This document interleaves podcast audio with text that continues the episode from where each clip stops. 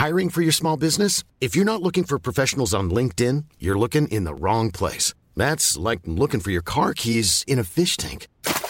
LinkedIn helps you hire professionals you can't find anywhere else, even those who aren't actively searching for a new job but might be open to the perfect role. In a given month, over 70% of LinkedIn users don't even visit other leading job sites. So start looking in the right place. With LinkedIn, you can hire professionals like a professional. Post your free job on linkedin.com slash people today. Hey, I'm Ryan Reynolds. Recently, I asked Mint Mobile's legal team if big wireless companies are allowed to raise prices due to inflation. They said yes. And then when I asked if raising prices technically violates those onerous two-year contracts, they said, what the f*** are you talking about, you insane Hollywood ass?" So to recap, we're cutting the price of Mint Unlimited from $30 a month to just $15 a month. Give it a try at mintmobile.com slash switch. $45 upfront for three months plus taxes and fees. Promo rate for new customers for limited time. Unlimited more than 40 gigabytes per month. Slows. Full terms at mintmobile.com. Bonjour, c'est Jules Lavie pour Code Source, le podcast d'actualité du Parisien. Elle ressemble comme deux gouttes d'eau à Mona Lisa, léger sourire, regard mystérieux.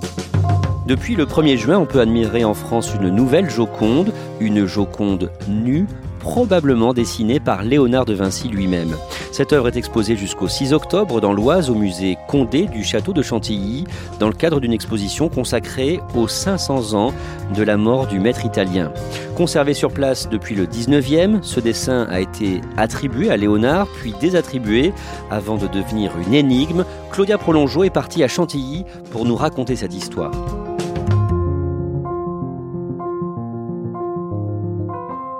Pour revenir sur le mystère de la Joconde nue, je contacte l'un des premiers intéressés, Mathieu Deldic, conservateur au musée Condé dans le château de Chantilly.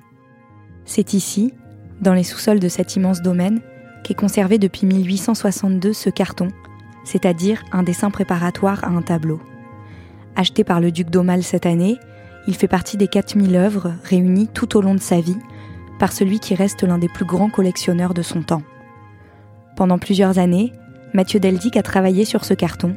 Quand je le contacte, il accepte immédiatement qu'on se rencontre et ne cache pas son enthousiasme pour le dessin et l'intérêt qu'il suscite dans le monde entier. Bonjour. Vous êtes déjà équipé Oui, toujours enchanté. Je retrouve Mathieu Deldic deux jours plus tard devant la salle du jeu de paume où sa Joconde est exposée. C'est de l'autre côté de l'étang au bout duquel se dresse le château de Chantilly. Il est grand, brun, a des lunettes cerclées et seulement 32 ans. À l'intérieur de la salle, devant le fameux carton, il analyse pourquoi, alors qu'il la connaît par cœur, cette Joconde le fascine toujours autant. En fait, elle est en communication directe avec nous, en fait. C'est pour ça que c'est si efficace. Comme la Joconde du Louvre.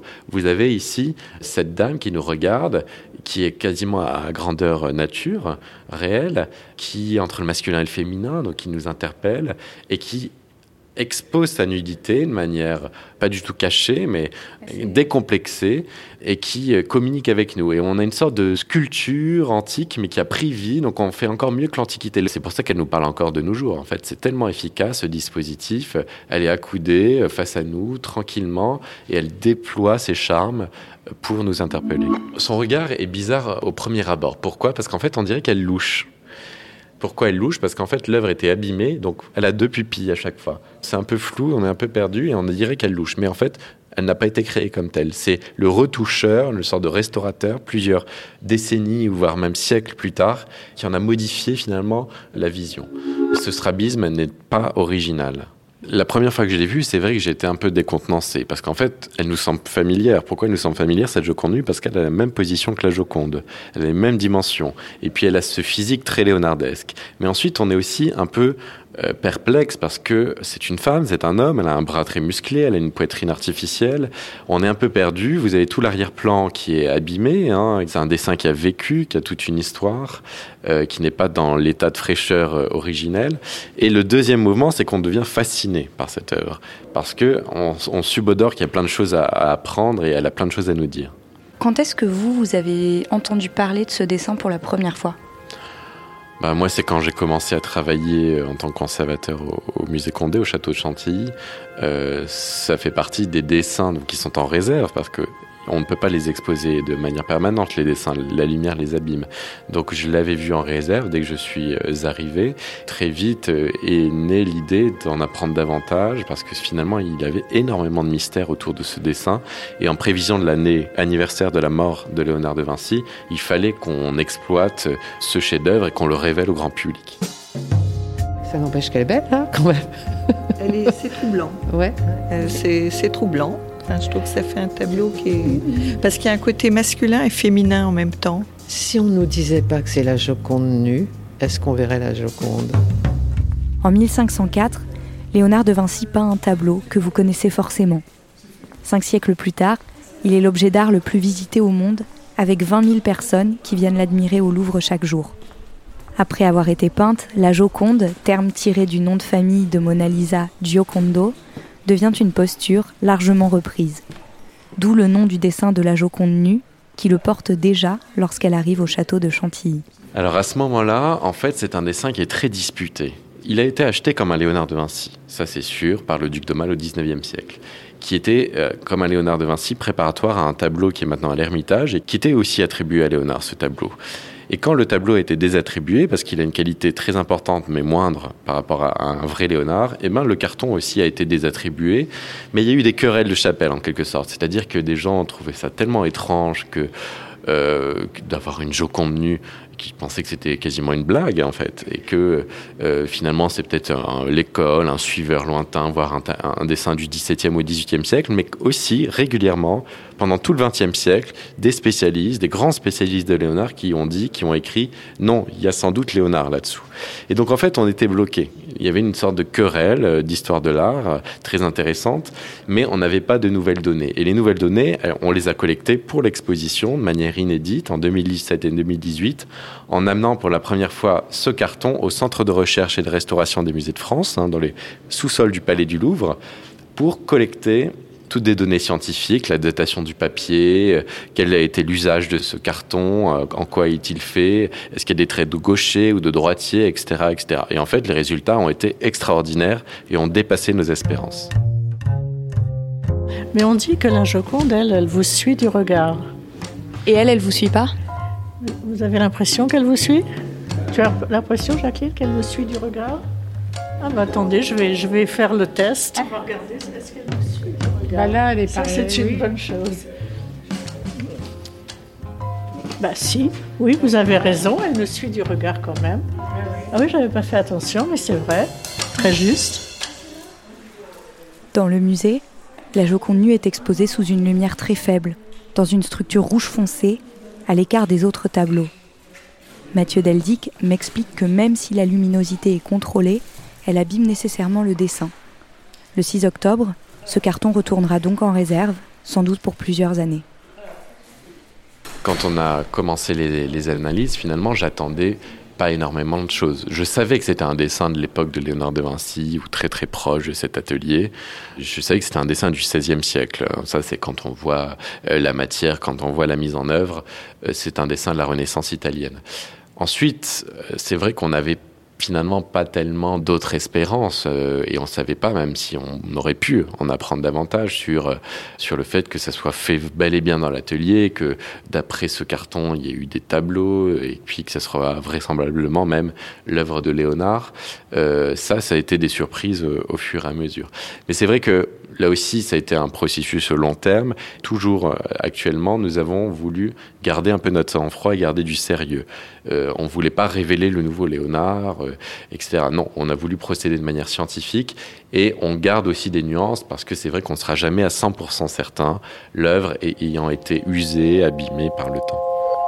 Si on entre dans les analyses, qu'est-ce qu'on a découvert? On a pu dater le papier. Le papier est contemporain de Léonard de Vinci et il est vraisemblablement même italien. On en a trouvé des exemples à Rome, à Florence, à Venise. C'est aussi une œuvre qui est une œuvre de création. On parlait tout à l'heure des modifications, des repentirs. Vous avez là un artiste qui cherche sa composition, qui doute, qui corrige. Et ça, c'est la preuve que c'est pas un élève qui copie servilement une autre œuvre à côté. C'est ici un artiste en train de créer une œuvre. Vous avez aussi l'usage de ce carton.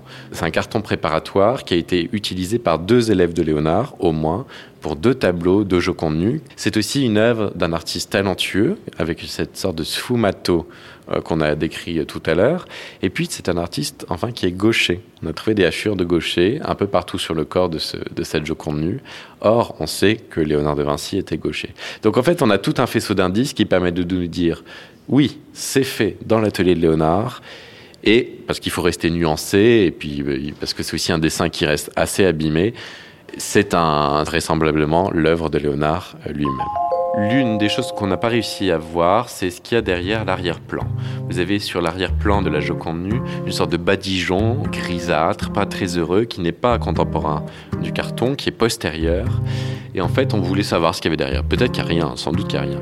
Mais en fait, on n'a pas réussi à transpercer cette couche-là, grâce à toute l'imagerie euh, de laboratoire. Bon, c'est l'une des seules choses qu'on n'a pas réussi à voir. Sinon, en fait, les résultats ont été beaucoup plus impressionnants qu'on le, qu'on ne le supposait à l'origine.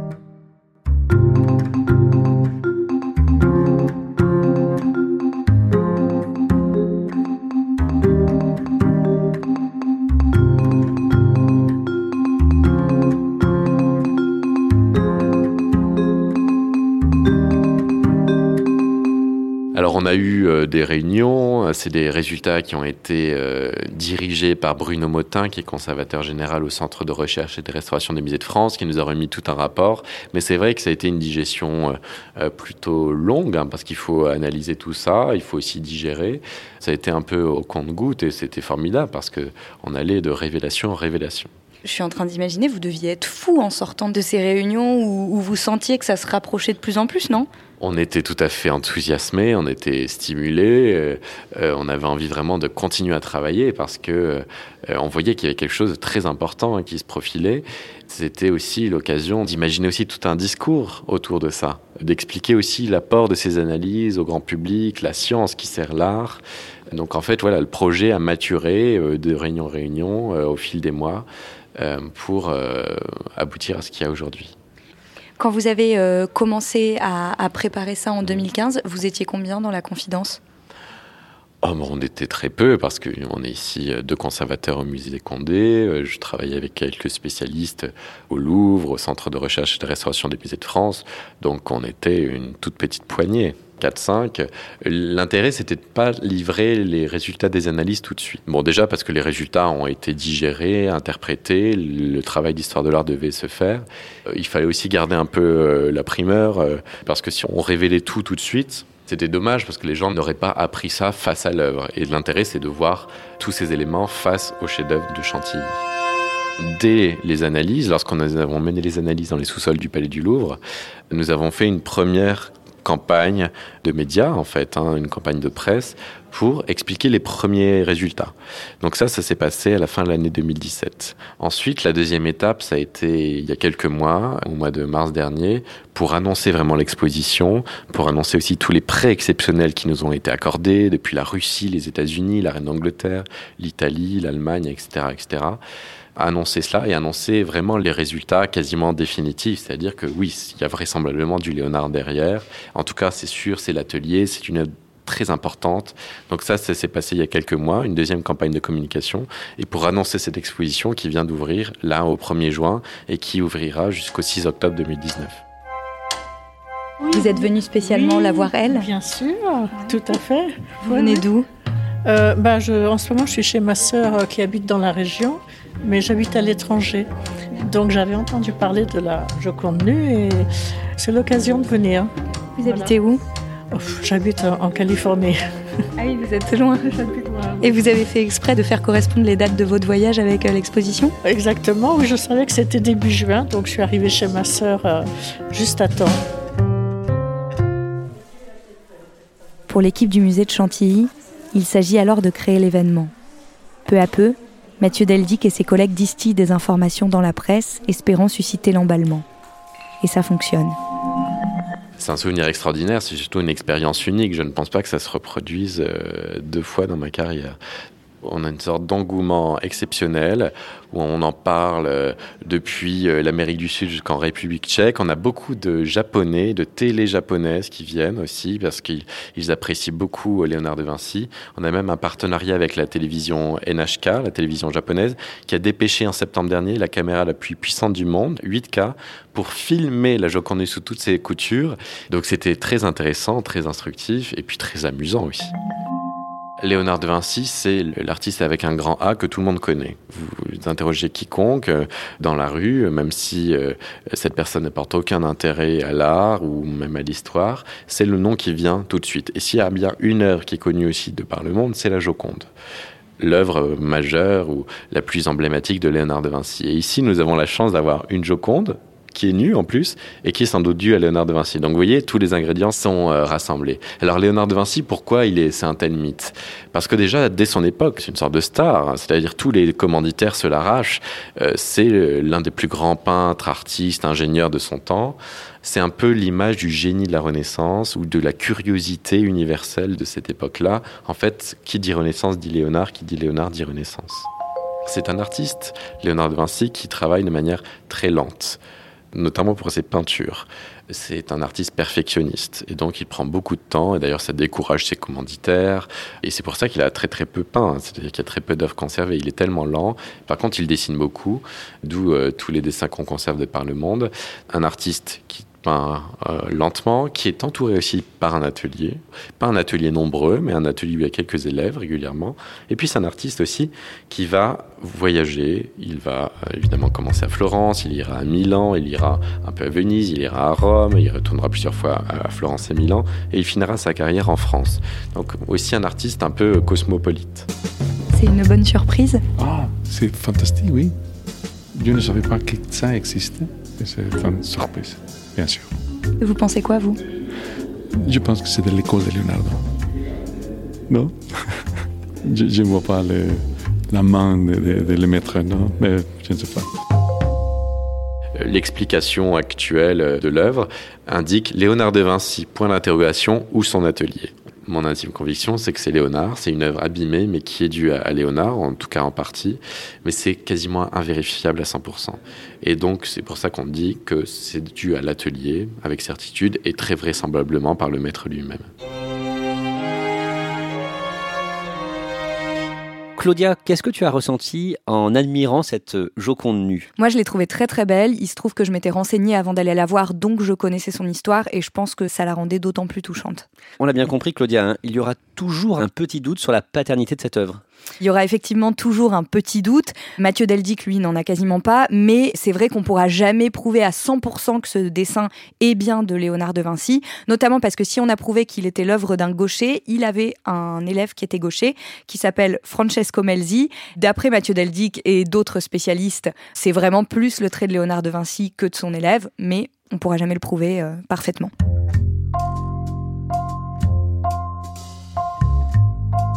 Merci Claudia Prolongeau.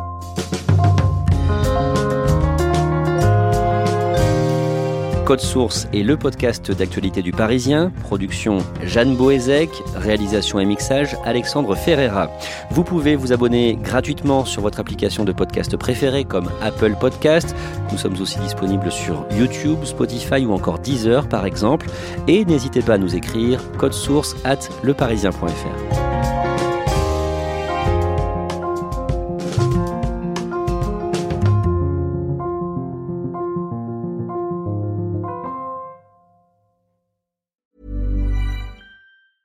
Hey, it's Paige DeSorbo from Giggly Squad. High quality fashion without the price tag. Say hello to Quince.